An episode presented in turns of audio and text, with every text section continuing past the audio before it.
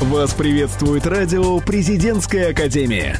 Доброго времени суток, друзья! Вы слушаете радио «Президентская академия» и с вами его ведущий Илья Рощин. Сегодня в выпуске актуальное интервью с Игорем Николаевичем Апухтиным, а также самые интересные мероприятия в городе на ближайшие несколько дней.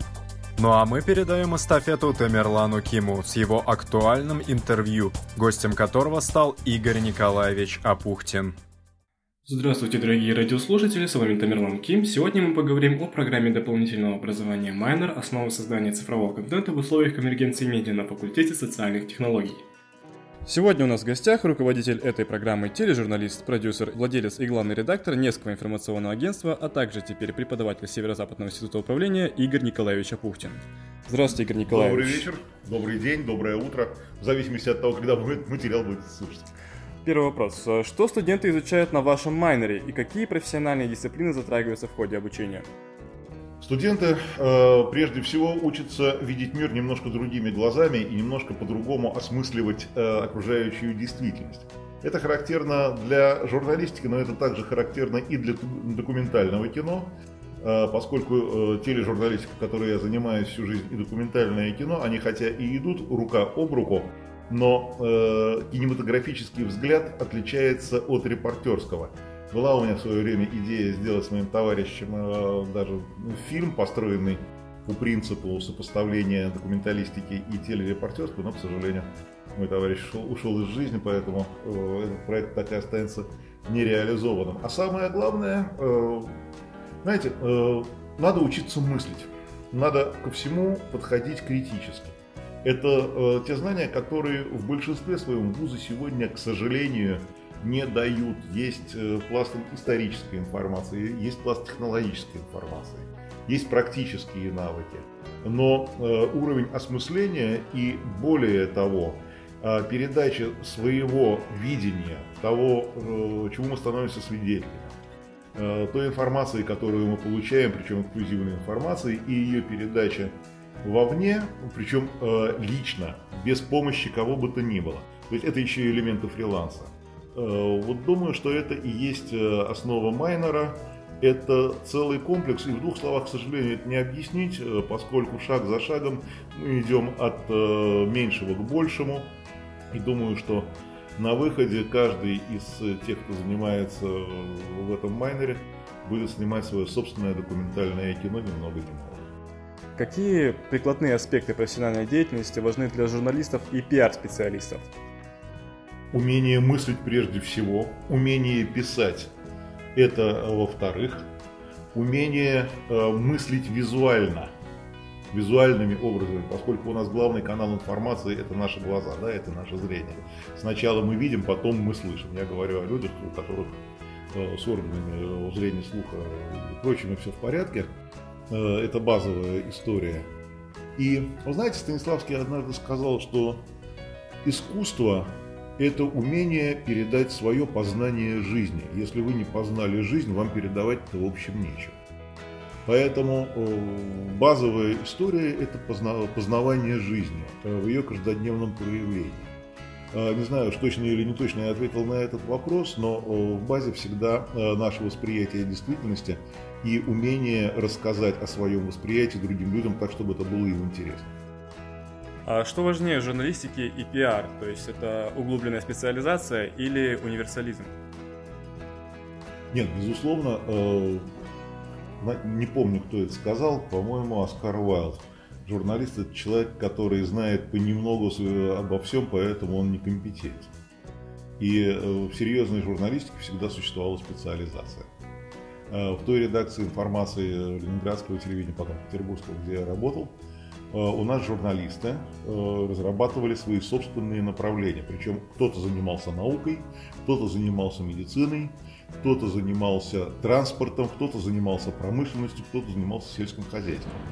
И э, у каждого из э, этих специалистов были свои связи. Он знал, что происходит в его отрасли, безусловно, и э, он обладал полнотой информации. Знать все обо всем понемногу, этого недостаточно, чтобы быть серьезным специалистом. Что касается пиара, э, вы знаете, э, например, продвижение молочных продуктов и э, продажи квартир в новостройках имеют некие общие сходные черты, но тем не менее надо знать тот и другой рынок, причем досконально. И иногда это бывает очень сложно, поскольку и тот и другой рынок обширный и развиваются по своим тенденциям в зависимости от спроса, предложения, работает очень много факторов, в том числе и психологических, и экономических, и политических в том числе. Поэтому, конечно, специализация, безусловно, важна. Мне известно, что у вас был большой опыт в преподавании. Быть может, у вас э, нынешний опыт преподавания отличается от того, что было ранее? Что-то изменилось, какие-то нововведения? Э, могу ответить э, так. Э, чем меня в итоге не устроила история с факультетом журналистики Санкт-Петербургского госуниверситета? этот вопрос задают. И почему мне иногда даже пришлось в определенном случае написать очень жесткий текст по отношению к студентам.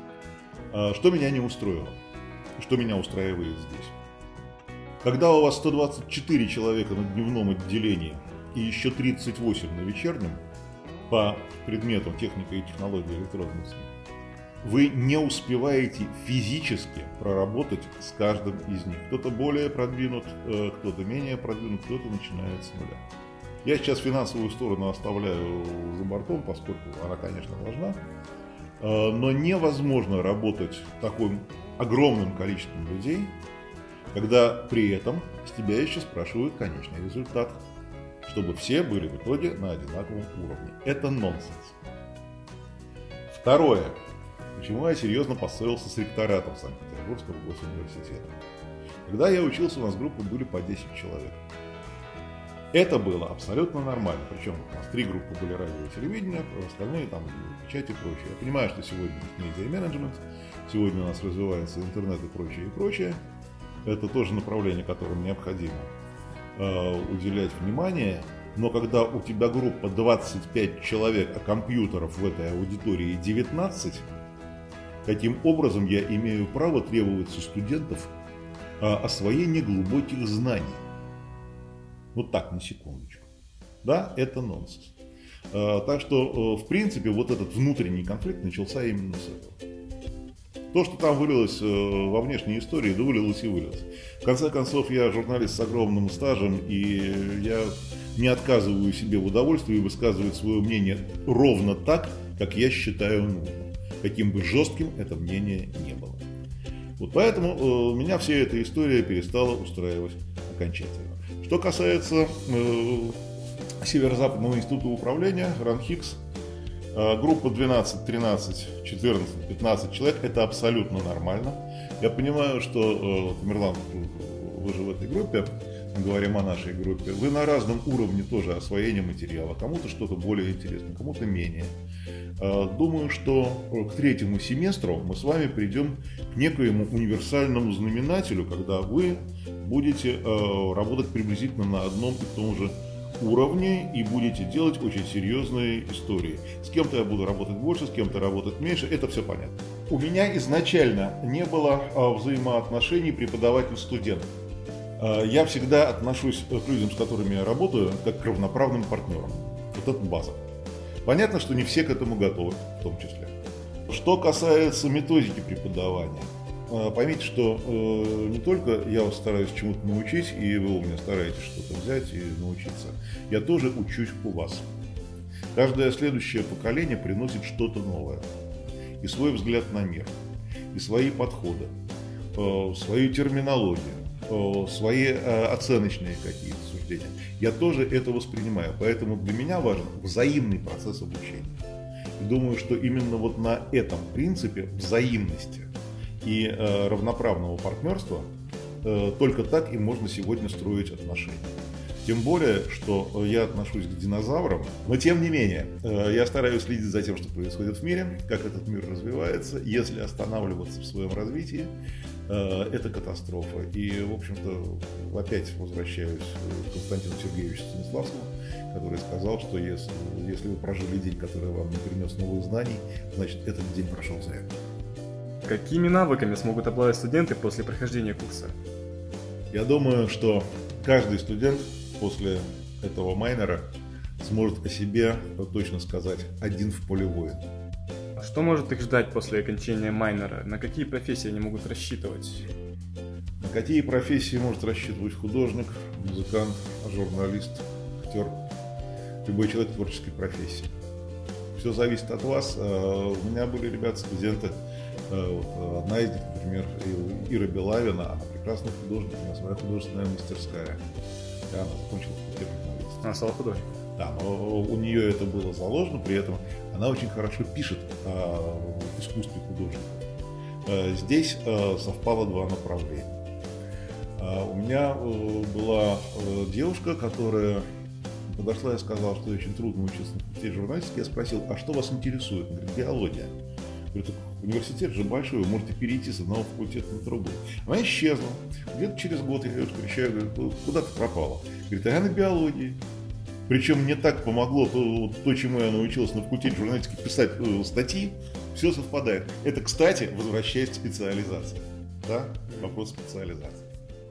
Э, журналистика это скорее исследовательская история, это исследование человеческой жизни, это исследование э, взаимоотношений, контактов людей между собой, их взаимодействия и прочее, и прочее. То, что я вам говорю с самого начала, мы снимаем кино о людях для людей, мы рассказываем историю. Каждая из этих историй уникальна. Кстати, вот мы разговариваем спустя два дня после того, как ушла из жизни основатель «Новой газеты», одна из основателей «Новой газеты», прекрасный журналист Зоя Ярошок. У нее был потрясающий язык, на котором она могла разговаривать с любым человеком из любого слоя общества, начиная от э, тех, у кого нет работы и определенного места жительства, и заканчивая мультимиллионерами.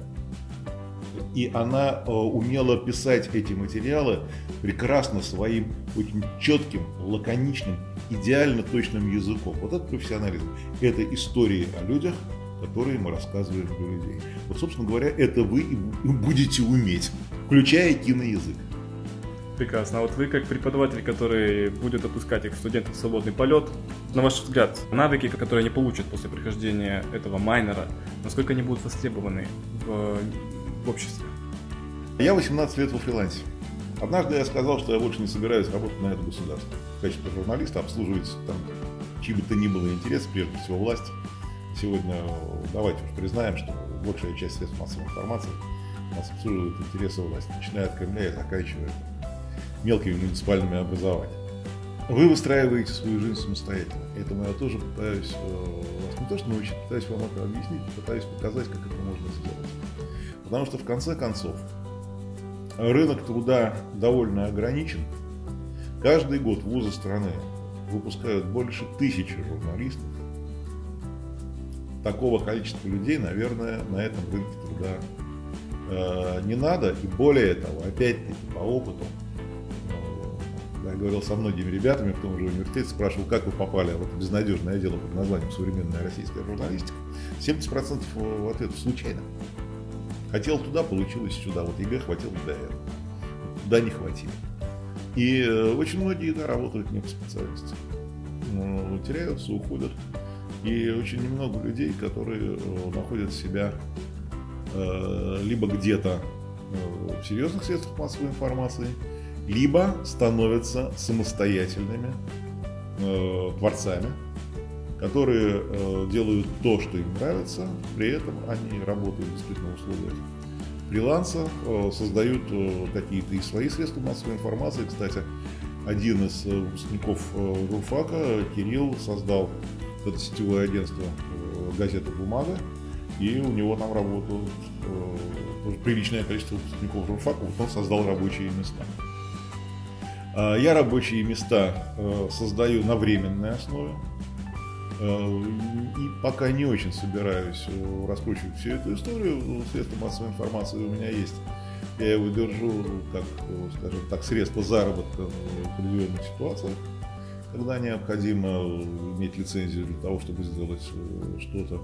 У меня зарегистрировано индивидуальное предпринимательство, у меня есть свой номер Егрипе, так что этого пока вполне хватает. Но я думаю, что каждый человек при определенном уровне развития может быть абсолютно, абсолютно самостоятельным, независимым и э, делать то, что он считает нужным, и извлекать этого достойную выгоду.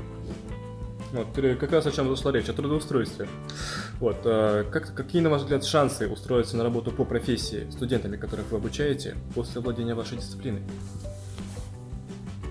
Я думаю, что эти шансы будут э, выше, чем у других, по одной простой причине. Когда э, работодатель смотрит, что вы умеете, понятно, что держать ему трех человек, один э, умеет писать, второй умеет снимать, третий умеет работать со звуком, четвертый верстать, ему гораздо выгоднее иметь одного человека, который умеет делать это все.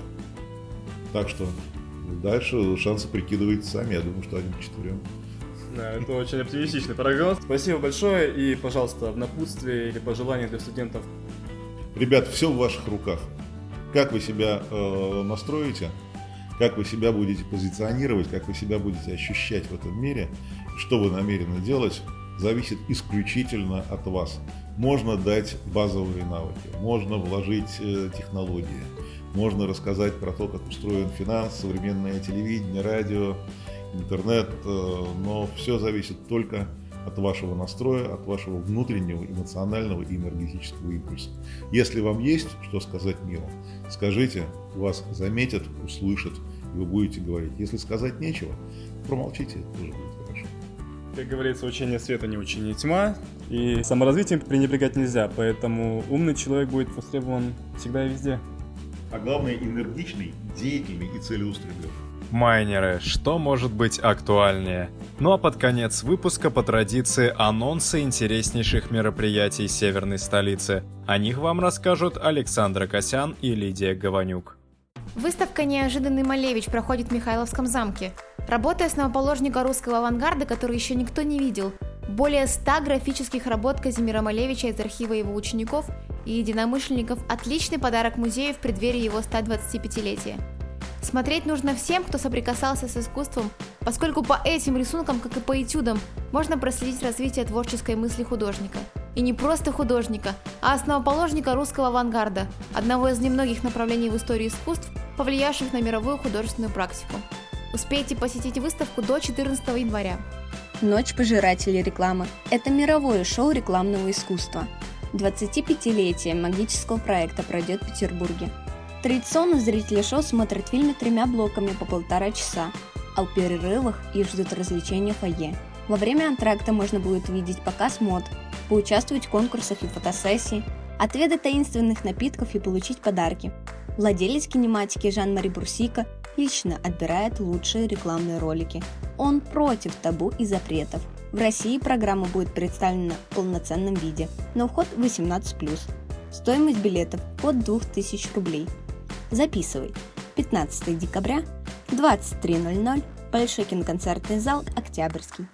Галерея «Артис» приглашает на выставку Олеси Мезенцевой, талантливой художницы, работающей в рамках реалистичного метода с его точными композициями, цветом и формой. Автор любит смелые экспрессивные мазки, что делает ее живопись динамичной и эмоциональной. Полотна Мезенцевой – это свежий интересный взгляд на традиционное искусство. Сюжеты картины расскажут вам о истории ее путешествиях по России и другим странам. Успевайте, выставка продлится до 9 декабря.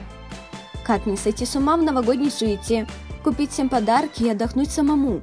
Знают резиденты и гости порта Севкабель. 15 и 16 декабря пройдет традиционный маркет у моря. Это ярмарка новогодних подарков, веселой музыки и вкусной еды. Как всегда, тут дизайнерские новинки, предметы для интерьера и праздничной домашней атмосферы. Отвлечься от шопинга можно на музыкальной площадке – также будут работать фудкорты. Ход свободный. Машина времени существует, утверждает команда Код и приглашает любителей истории, искусства и технологий на открытие центра перемещений во времени. Гости центра смогут стать очевидцами восстановленных исторических событий, дотронуться до артефактов иных эпох, прогуляться по саду земных наслаждений Босха и создать альтернативную реальность. Код расположился на территории завода «Арсенал». Выставка продлится до 19 января. Я оглянулся посмотреть, это мономюзикл по мотивам одноименной книги Максима Леонидова. Шоу поставлено Феликсом Михайловым в традиционном для Ленинград-центра стиле. Всевозможные сценические жанры объединятся для создания многогранной картины путешествия во времени. Сцена Ленинград-центра станет зеркалом воспоминаниям артиста знаменитого бит-квартета «Секрет». Погрузись в мир Максима Леонидова 7 и 8 декабря. Стоимость билетов от 3000 рублей. Возрастная категория 16+. Надеюсь, вы успели записать понравившиеся события. Но самое главное, что нужно посетить в Петербурге, это, конечно, пары. Ну а на этом наш сегодняшний выпуск подходит к концу. С вами, как всегда, было радио Президентской Академии. Спасибо, что слушаете нас. И помните, если стаканчики в кулере закончились, их можно взять из коробки на четвертом этаже. Вы слушаете радио «Президентская академия». Нас слушают те, кого будет слушать страна.